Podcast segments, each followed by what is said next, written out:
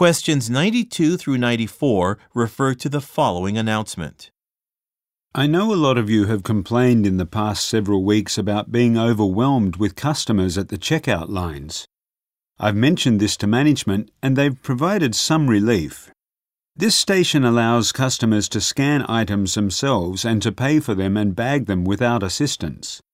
It doesn't accept cash, so all the customers using it must have a credit or debit card.